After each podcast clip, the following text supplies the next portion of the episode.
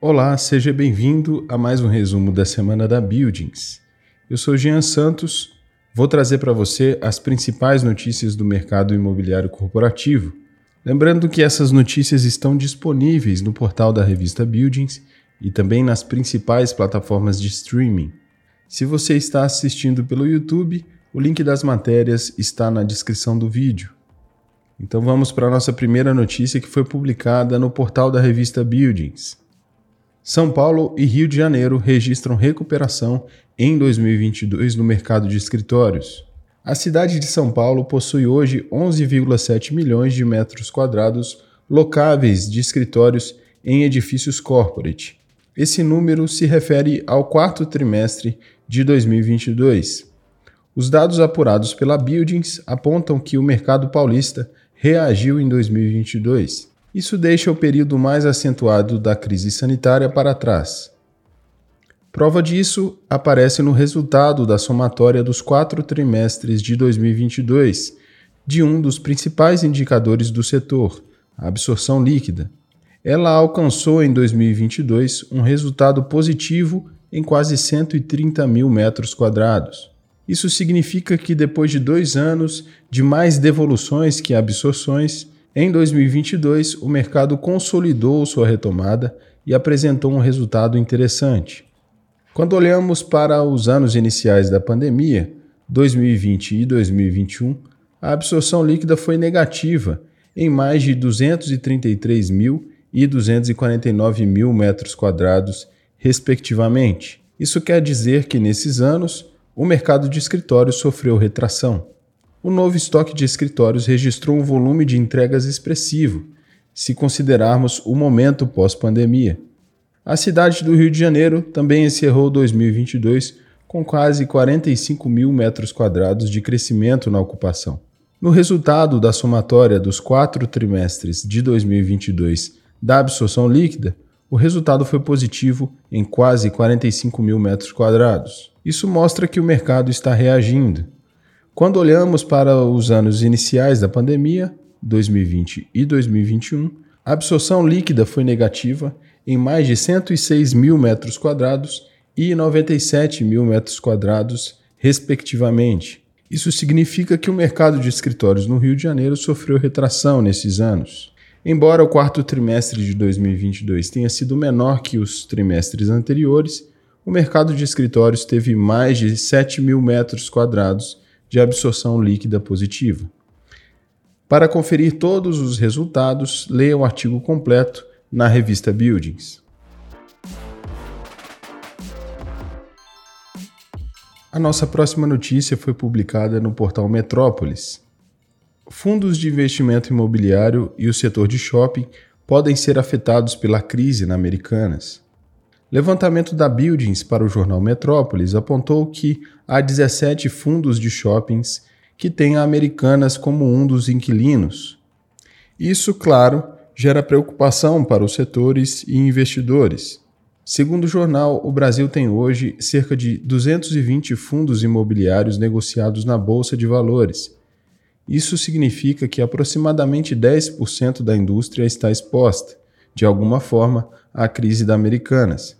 Os fundos imobiliários são produtos de investimento que administram dois tipos de ativos: os imóveis físicos, como shoppings e edifícios corporativos ou galpões logísticos, e títulos de crédito do setor, como os certificados de recebíveis imobiliários, os CRIs.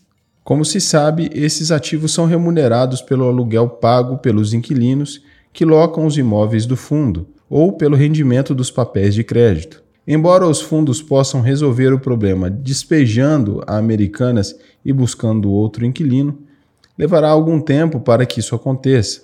Até lá, o retorno desses ativos tende a ficar prejudicado. Desde que a Americanas comunicou ter encontrado uma diferença contábil de 20 bilhões de reais em seu balanço, fator que dobrou a dívida acumulada pela varejista, os fundos imobiliários expostos de alguma forma a essa crise acumulam perdas que chegam a 13%.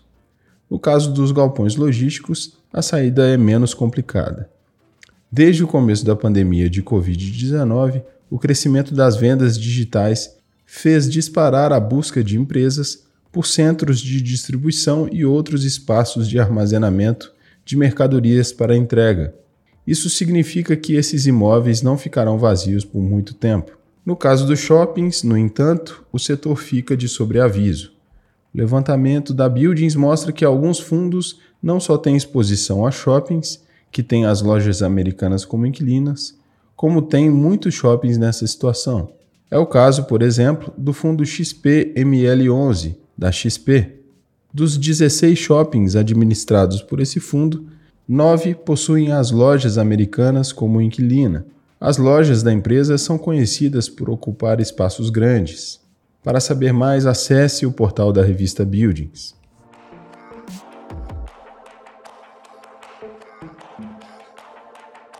A próxima notícia foi publicada no portal fiis.com.br.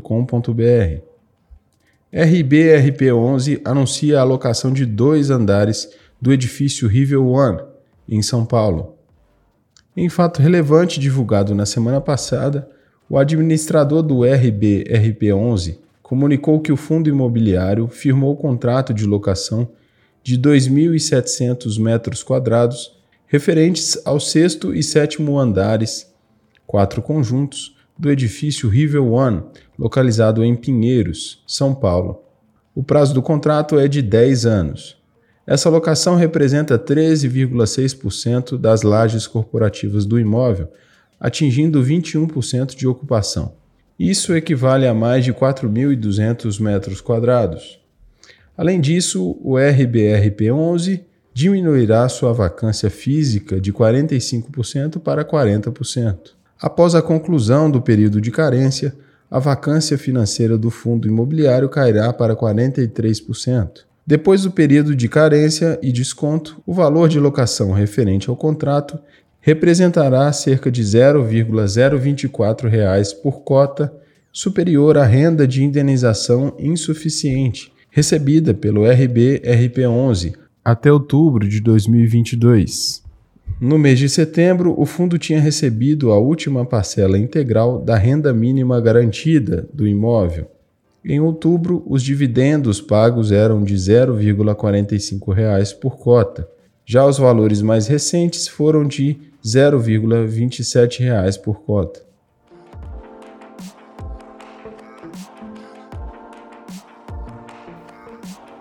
A nossa próxima notícia foi publicada no portal Valor Invest. Críticas do novo presidente às metas do BC servem de obstáculo à queda da Selic. Na esteira das críticas feitas na semana passada pelo presidente Luiz Inácio Lula da Silva às metas de inflação e à autonomia do Banco Central, as expectativas de inflação do médio e longo prazo voltaram a subir. Aos poucos, o mercado cristaliza a expectativa de que a inflação ficará em níveis mais altos ao longo de todo o horizonte de projeção, com estimativas cada vez mais distantes do centro da meta. Com isso, as taxas de juros de longo prazo retomam o nível de 13% ao ano. Em outras palavras, os posicionamentos recentes do presidente dificultam a queda da Selic, hoje na altura dos 13,75% ao ano. Isso porque, de acordo com a autoridade monetária em comunicados recentes, expectativas para a inflação precisam antes convergir às suas metas para abrir espaço ao relaxamento da política monetária. O mercado reavalia a política econômica à frente e as indicações que o presidente tem dado de que deve elevar as metas de inflação se refletem em uma alta das expectativas, afirma o economista-chefe da Novus Capital, Tomás Goulart. Essa sinalização, segundo ele, faz com que o nível de 3% para a inflação, como é a meta para 2025, seja muito baixo.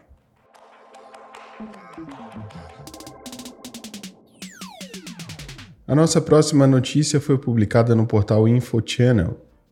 Prologe traz previsões para o mercado logístico. A Prologes realizou algumas previsões e tendências para 2023. A primeira previsão aponta que o início do desenvolvimento de galpões logísticos nos Estados Unidos cairá para o menor nível em sete anos, mesmo com o crescimento do aluguel superior a 10% impulsionado por um rápido aumento no custo de capital, o início de desenvolvimento diminuirá em 60% para menos de 13,3 milhões de metros quadrados em 2023. Os inícios trimestrais caem em 30% de seu pico na Europa e espera-se um padrão semelhante nos Estados Unidos. Um recuo dessa magnitude criaria uma escassez de espaço em 2024. O pipeline cairá de mais de 46,5 milhões de metros quadrados no terceiro trimestre de 2022 para 25,5 milhões no final de 2023. A baixa vacância produzirá mais um ano de crescimento de aluguel de dois dígitos. Mesmo que a nova demanda caísse para zero, a taxa de vacância nacional aumentaria apenas 260 bps para 5,9%, bem abaixo da média de longo prazo.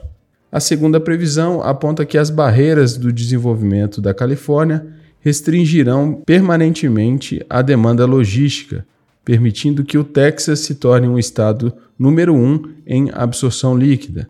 A terceira previsão aponta que a demanda do México atingirá um novo recorde anual à medida que o nearshoring, reconfiguração de cadeia de abastecimento para ficar mais próximo do consumidor final, impulsiona a expansão ao longo da fronteira.